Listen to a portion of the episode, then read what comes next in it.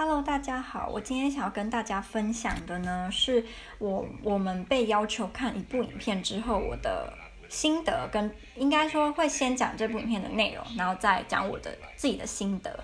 然后这部影片的标题叫做《Five Steps to Tyranny》，五个达到独裁的方法，或是你只要照照着这五个步骤走，你就可以达到独裁暴政的效果。那我会一步一步的跟大家讲它的内容，那最后再讲一些我自己的心得，这样。所以如果你呃懒得自己去看这部影片，因为这部影片它的原片是一个小时比较长，而且它没有字幕，所以里面有些人他可能不是英语为母语的人，他讲话那个腔很重，你可能有时候会听不太懂。所以如果你你也懒得看，就听我讲就好了。那首先呢，它里面提到的 Step One 第一步。是我们创造出 us and them。其实我觉得这一步在现在就已经看得到，很明显了。那这是最基础的第一步，你要 create artificial differences between people。你在人之间创造出呃非自然的，而是非常人工的差别。例如里面有提到。一个小学老师，他叫做 Jane Elliot，他做了一个实验，他在小学三年级的课堂做的实验。这个影片里面会提到非常多的实验，那几乎每一部里面都会有实验。那我也会跟大家讲这个实验的内容以及它的结果。那这个小学老师在小学三年级的班上呢，他做的实验是。他跟大家讲，从现在开始，咖啡色眼睛的同学比其他呃眼睛颜色的同学还要不聪明，还要低下，或是他们没办法使用其他同学可以使用的公共用品，就是类似这样子。结果出乎他意料的是，这些小朋友在短短的时间内就抓到了他他想要创造的这个。这个对立的精髓，这些不是咖啡色眼睛的同学，他在老师讲完之后没过多久，他们就展现出非常开心、骄傲、自豪、自大，甚至有些人会嘲笑起其他咖啡色同学的人，比如他们说：“哦，you are brown eye，然后用一个非常就是讽刺的语气去讲。那咖啡色眼镜的同学呢，在听完老师讲的话之后，他们每个人就都露出了很不解、生气、困惑、难过。的心情，那呃，老师就说，连这些小朋友，他们可能昨天或是一个小时前跟他隔壁的那个同学，他们还是很好的朋友，然后会一起说讲老师的坏话啊，一起就是去玩啊什么。但是就在老师在他当下讲了这么离谱的话，他们就可以马上接受老师讲的这个这个分类的方法。然后如果你不是那个。你不是被认为是就是比较低下的人，你就觉得很开心，那你也没有去就是反驳或觉得诶，为什么是这样，你也不会这样去想。而且这个实验呢，放到大人大人身上也会成立，就是大人基本上也不会去反反驳或是去 question 为什么是这样。例如，比如说犹太人，当政府他们的政府就是用了一大堆根本没有科学证明的例子去说犹太人。比德国人还要低下，犹太人比较笨，犹太人的肢体不协调，犹太人是恶魔，这些基本上都是大人，但是他们也相信了，甚至还会主动去攻击，然后去伤害犹太人，所以这。不完全只是小朋友，你会觉得啊，怎么那么离谱啊？人家说什么眼睛颜色你就相信哦？可是其实他换个，他只是换个形式出现在我们大人的世界，然后我们也会相信。它里面有提到一个案子，好像是在九零年代的时候吧，有一个男呃英国人，他在伦敦的 SOHO 区，因为伦敦的 SOHO 区有很多亚洲跟黑人，他在那边就是。放了炸弹之类的，然后就炸炸伤了跟炸死了很多人，这样。那这里面有一个教授，他就说，我们有的时候会 reject the other's identity because we think it's a threat to our way of life and we want to eliminate them。我们有的时候会，呃。 刻意的，或是你是潜意识的去讨厌跟排斥跟我们不同的人，那这个不同是真的不同，还是是被人为创造出来的不同？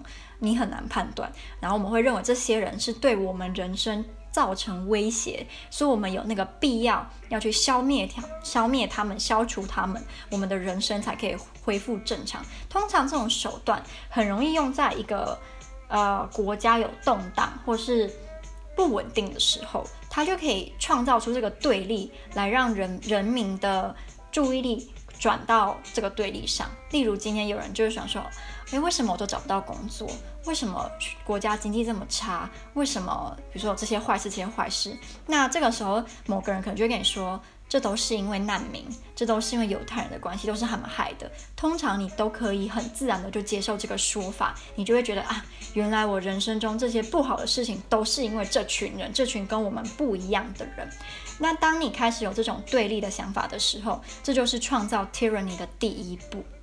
那 step two 是什么呢？step two 是 obey orders，就是遵守规则或遵守命令。他的开头我觉得讲得很好。他说：“From early childhood, we learn to obey. We assume it's for our own safety and the well-being of society at large. Even so, we like to believe that we wouldn't obey just any order.” 从我们小的时候，我们就学着要去遵守命令，而且我们会假设我们遵守这些命令是为了我们的安全，并且是为了整个社会的安定。那 即使是这样，你还是会告诉你自己。我不会遵守任何的命令，就是你会跟自己讲说，虽然我现在是个奉公守法的好公民，但是如果今天有很离谱的要求，我是不会遵守。大部分人都会这样想，因为我们都希望自己是理性的，是不会被牵着鼻子走的。但很不幸的是，通过很多的呃新呃那个叫什么社会学的实验吗？它显示出其实大众都很容易被牵着鼻子走，尤其是有一个。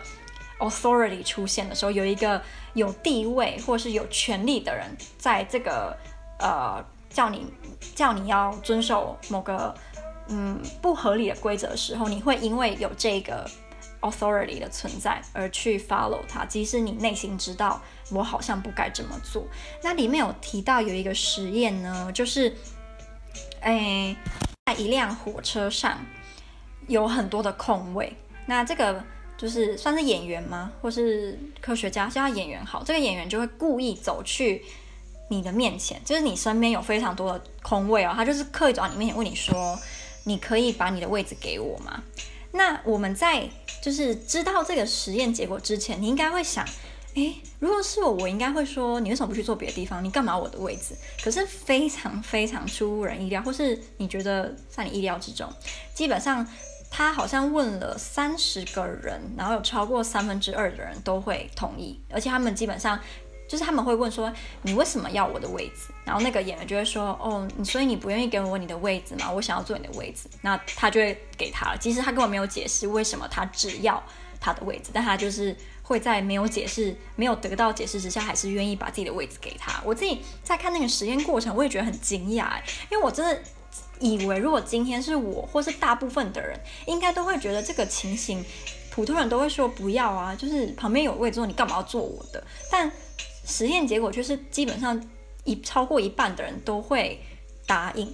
那我自己觉得蛮有趣，是在下面留言有人提到，他们认为这个实验有的缺陷是有可能这些人会认为这个男人他是有心理疾病的，然后他们为了要避免就是危险。可能可能他会因为你不给他坐你的位置，他就揍你还是什么，所以你就愿意给他。跟你是不是盲目的遵守规则、遵守命令是两回事。就是有人是这样想的啦，但至少在这个实验里面的科学家、这些社会学家，他们是觉得他表现呃表现的是我们一般大众会由于可能你不想要出糗啊，你不想要就是尴尬，你不想要跟一个陌生人起冲突而去答应他叫你做的事情。那他们接下来就把这个实验更进一步，是他们让这个男人跟一个类似警察，他有穿着正式的制服的人在一起，然后他们他会主动去问，一样跟刚刚一模一样，只是那个警察是不会讲话，他就在他旁边。那这个时候实验结果就更惊人了，无论他们问了几个人，这里这些人全部都会答应，而且他们变成连问说为什么你要我的位置都不会问，他就是自然而然就会直接把位置给他说，说 sure，然后就给你。可是他，你其实。一般情况下，你应该会觉得很奇怪的，因为旁边有这么多的空位，几乎百分之九十都是空位，他们却只要你的位置，然后你你也是这样给了，所以这个实验觉得是还蛮出乎我意料的。在这个实验之后呢，影片里面的旁白他加的注解，我觉得也蛮中，嗯、呃，就是我觉得是 true。他说，When there was a person in a uniform。 That obedience was automatic responding went up to a hundred percent. Half of us act without thinking. That's where we begin to have tyrannical danger. Blind obedience leads to human rights abuses. 如果你今天你是盲目的遵从，那这就是呃人权可能开始会被 abuse 的开始。里面有一个，他好像是心理学的教授，他甚至说了这样子的话，他说：Over the course of human history, there have been more crimes committed in the name of obedience than in the name of disobedience。他说，在人类的历史中，更多的 罪更多的恶是在以呃遵守法律的名义之下被犯的，而不是以我要造反，我要就是不遵守的名义之下就是犯的罪。这样，对，我自己觉得应该是真的没有错。所以结论就是，the biggest threat to all societies are the mindlessly, blindly obedient people who follow any authority. 现在我们到了 step three。step three 就是 do them harm，dehumanization of enemies。这个时候就有一个非常有名的实验被提到了。这个实验呢是呃一个科学家，他会请就是一群应该说两群陌生，对，一群陌生人，然后他会叫他们就是。呃，当成老师的感觉。那在两个房间，就是这群老师呢，他们会单独，然后在一个房间。那另外那个学生会在另一个房间，在他们看不到的地方。如果今天这个学生他答错了老师问的问题，那老师就必须要惩罚学生。怎么惩罚呢？他面前有总共十五个不同电力的，就是按钮。你如果按了，你就会电对面的那个学生。那这个学生是你不认识的陌生人。那其实就是这个学生是演员啊，他他真他没有被电，他只是假装他被电，然后他会发出就是叫声啊，发出说放我走，放我走，类似这样子的话。那其实这些老师就是这些，嗯，他们说自己就是要当老师的这些实验的对象呢，他们可以离开实验现场。比如说他们觉得我不应该要按这个去伤害另外一个陌生人啊，他如果不想，他其实是可以离开现场的，但。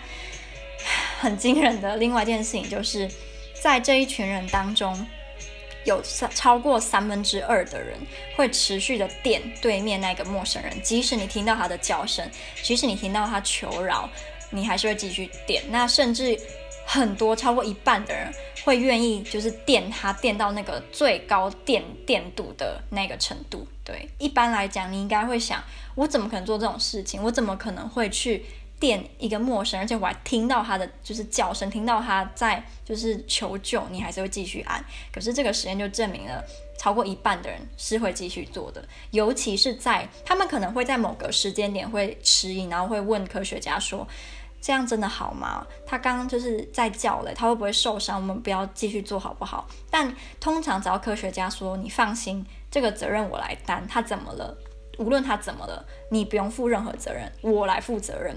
那这会像是给实验对象一个很强的强心剂，他会认为无论对面那个人做了任何事情，他不会被就是谴责，所以他就比较不会想那么多。应该说他的那个那叫什么 moral 吗？他的良知就有点像是被按 off 被关掉了，他就会继续 follow authority 的命令。所以这也解释了为什么在纳粹集中营里面。有很多的，你知道德国军官他们在事后被采访说：“你为什么可以这样去折磨这些犹太人？”他们很多人的回答都是：“我们只是遵守命令，我们只是遵守命令。”可是他明明就可以反抗这些命令，可是他还是会继续。去做，因为他会认为，即使出了什么事情，就是负责任的不会是他。当然了，这背后还有更多更深层的原因，只是这会是其中一个。就是如果今天你不是负责任的那一个，你通常会愿意去做违反你良知的事情。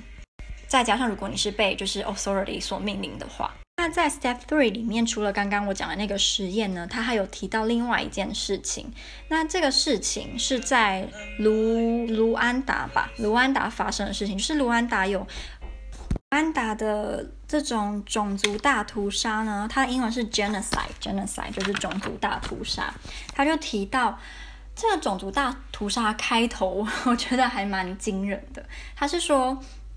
卢安达到了二十世纪的尾巴的时候，才开始有西方的文明，应该说西方科技的介入啊。那传入不是介入，传入。那被传入的是什么？是 radio，就是广播。结果这个广播呢，居然被当地的政府利用，他们开始用广播来传播一个想法，就是他们这边有两个族群，一个是 Hutus，一个是 Tutus。那他们就会开始说另外一个族群，他们比如说是坏人，他们会吃人，他们是食人族，他们会杀你的小孩，他们会把你小孩的内脏就是挖出来吃，他们就开始诋毁另外一个族群，然后把另外一个族群描述的像野兽，他们不像是人。那这个引发的后果是什么？就是有数以万计，它里面好像有提到是八十万，有八十万的这个族群的人被杀，被大屠杀，而且他们杀的通常第一批都是小孩。他们说，如果今天你在杀动物的时候，你要先杀的也是小孩，就是要赶尽杀绝就对了。可你今天问他说，你为什么要杀？这些人，他其实说，因为广播电台说他们是坏人，广播电台说他们会杀我们的小孩，所以我去杀他。可是其实，在广播出现之前，这两个族群他们可能是邻居、是同事、是好朋友，但在广播电台散播这些这些 propaganda 之后，他们两个就变成死敌，两个族群就变死敌，还就是杀了这么多的人，我自己觉得还蛮震惊的。那 Step Four 呢，是所谓的 Stand Up or Stand By。它最主要的中心思想是，我们假设只有一百个人，你今天在看到不公义的事情的时候，人们会自动分为两两两个呃两种，一种是你会站出来，然后去说这个是错的；另外一种人他们会静静的什么都不说，什么都不做。那它里面有提到两个例子。一个是在伦敦，好像有某一个广场，它是每个礼拜天会可以让你就是在那边演讲，就是你是随便的呃一般的市民，就不是什么专业演讲的人，你可以到那个广场上面，然后去发表演说，发表你的看法。这个看法可以是政治，可以是就有关任何事情，但是你不可以发表种族歧视的言论，就是你这样是犯法的。所以到礼拜天，你就可以在这个广场上面遇到很多人在发表自己的看法。那他们就派了一个演员，在这个广场上说一些，就是一般人会摇头叹气、觉得很离谱的话。他例如就说，他觉得只要在妈妈就是在产检的时候发现小孩有任何缺陷，就这个缺陷就算很小很小的缺陷哦，都应该要堕胎。就是他说这些。有只要有一点缺陷，不是完整人类的人，就应该在出生之前就是被毁掉。那有人就在群众就有人说，那有心理疾病的人算吗？他就说算。那有人说，那同性恋算吗？他就说算。对，所以他就是非常极端这样。那你真的可以看到，在他面前的群众非常大群，可是愿意就是站出来质疑他的人，小猫两三只，大部分的人都一句话也不说，就静静的听他讲。那这种静静的什么都不说话的人，就是所谓的 bystander 旁观者。里面有一段话在讲旁观者没有作为的后果，或是它的意义是什么。他说：“Being a bystander doesn't mean doing nothing. If you don't intervene, that's an active decision not to get involved. And it's when people don't get involved that injustice is allowed to continue.” 所以他说。 你当你是个旁旁观者的时候，这也是一种选择。你选择了不要介入，你选择了不要就是被牵扯其中。但其实，当你有这个作为，你做了这个选择之后，你是在允许不公义的事情继续发展。第二个他们给的例子呢，也是一个他们所做的实验。他们说，在英国，大家都知道足球是英国非常风靡的运动，那大家都对足球有很大的热情，甚至会为了足球打群架，就是甚至有人就是因为足球怎么样而死掉，就是他们很疯足球。那他就提到了两个队，一个是 Manchester United 跟 Liverpool，他们做的实验是请一个演员呢穿着 Manchester United 的球衣，然后就是跌倒在在路上，然后看。今天如果路过的人跟他是支持同一个队的，跟如果他今天穿的是 Liverpool 的队衣，那就是经过的人是跟他不同队的，他们会不会帮助他？那这个结果我觉得大家应该都猜得到。如果他今天穿的是 Manchester United 的球衣，那经过的人跟他是同一个队的，他就百分之一百会帮助他。但如果今天就是路过的人看到他穿是 Liverpool 的球衣的时候，只有一半的人会去帮助他，另外一半会直接走掉，或装作没看见。所以它里面就提到，当我们觉得我们跟这个陌生人是有关系的，我你可能因为你们是同个族群的人，同个种族的人，或是你们支持的政治人物是同一个，你们政治倾向一样，你们支持的球队一样，你就比较愿意去帮他。如果今天你看不到你跟这个陌生人之间是有连接的，是有关系的。你就比较不愿意去伸出援手。Step five, exterminate，根除或灭绝，也是所谓的 ethnic cleansing。那什么种族清除吗？就是把整个特定种族的人消灭，就把他们全部杀光。那这里面提到的实验，我觉得是蛮多人都有听过的，就是一九七一年的实验，让二十四个。普通的十九岁的学生分成好像一半一半，随机的啦。那一半的人会当管理监狱的人，另外一半的人会当囚犯。那在五天之内，你就发现了这些原本只是一个角色扮演的活动，居然变得好像是真的一个暴政、一个一个独裁的，就是监狱里面的情况，在现实生活中发生了。这些当成是囚犯的人，就真的被。呃，不像人的对待，可能还会被就是要求要裸体呀、然后要做一些很就是丢人的举动。那另外在另外一面的这些人，就是管理他们的人，也变得很好像很嗜血嘛，忘记他们只是在做一个实验，然后他们是假装自己是那个地位的人，他们不是真的是管理这些犯人，那那些犯人也不是真的犯人，所以这个实验那时候也是起了很大争议啦。那这部影片里面有有请到。就是实施这个实验的教授来讲，就是讲分享很多他的看法。那我自己听，我觉得这个教授他其实真的很聪明，就是他讲的很多话，你会觉得天哪，就是你怎么可以讲得这么好，然后这么中肯？可是他居然在做这个实验的当下，会默许、允许让这些伤害另外一群学生的人继续做这些。伤天害，也不能伤天害，但是就是不正确的事情，所以我自己觉得还蛮惊讶。所以这也代表，无论你再怎么聪明，在某些情况下，你依依旧会允许邪恶继续进行。这部影片的结尾呢，是蛮正向的啊，我觉得他他在这就是 Step One 到 Step Five 里面讲了非常多让人对人性有点没有信心的，就是话或者是实验结果都让你觉得有点惊人。可是他的结尾是正向，他说。We could be led to do evil deeds, to become sensitive to the conditions under which ordinary people can do these evil deeds, and to take a position of resisting tyranny at the very first signs of its existence. 他意思是说，我们每个人都有可能会被人家影响去做邪恶的事，所以我们应该要很敏感去观察这个社会是不是开始出现了 Step One 的事情，就是分你。 跟我，那你如果今天有观察到，你就要赶快去做一些什么来制止它进展到 step two，甚至到 step three，因为越来越后面就会发现你根本就你光靠你一个人是救不了这个这个事情继续发展的。可是如果今天你在 step one 的时候就很敏感的察觉到，你很有可能就可以在它继续发展的时候拯救了很多人，就类似这样。那我自己呃在看他实验的。过程跟结果的时候，我当然也会去想，如果今天是我，我会不会做跟这些被实验对象一样的选择？我不敢去想那个答案。我当然是很希望我自己是一个勇于站出来，然后会对抗不不公义、不公正的人。可是有的时候是就是真实世界的我们，可能没有我们自己想象的那么勇敢，没有我们想要自己成为的那么勇敢的人。对，这样讲。那我就记得，就我自己的经验，就是在我大一的时候，在波兰大一的时候，我们班有个男生，其实我到后来才知道他有亚斯伯格症，我之前其实不知道，那时候我只觉得他有时候有点怪怪的，可是我不讨厌他，我只觉得他有时候有点怪怪，就有时候他有点烦，他会缠着你一直讲一些你没有兴趣的话，或是他会不停的就是把话题往他自己家人身上讲，比如说老师可能问大家说，诶，呃，你喜不喜欢，我说没有，你喜不喜欢吃？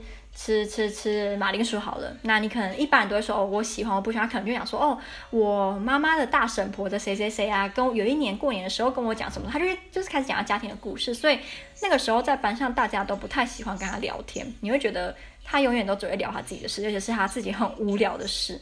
那我们班那个时候还有一个女生会算是欺负他，在课堂上会跟他吵架那一类的。可是，嗯，即使大部分的人知道他有雅斯伯格，像我是很少数那个不知道，他们也不会站出来替他出头，或是跟另外一个女生说你不应该这样欺负他。所以我现在想起来，我发现这个这个影片里面说。一半的人会是站出来的，一半的人会是沉默的。我觉得实际上应该是百分之八十的人会是沉默的，百分之二十的人才会是站出来的的那一群人。有点有点可悲吗？也不不知道，我不知道怎么讲。想到会觉得有点可怕。就有一天，如果今天我们是成为被欺压的那一群人，可能十个经过你的人之后，两个人会站出来帮你。我觉得想到这样就觉得很可怕。但我。希望自己会成为那两个人的其中一个。那希望大家会喜欢我今天的分享。那要记得，如果你还没有就是去追踪我的 Instagram 的话，要去追踪。那明天我们会有就是洋妞台面欧北共的第二集，我们会提到独立纪念日。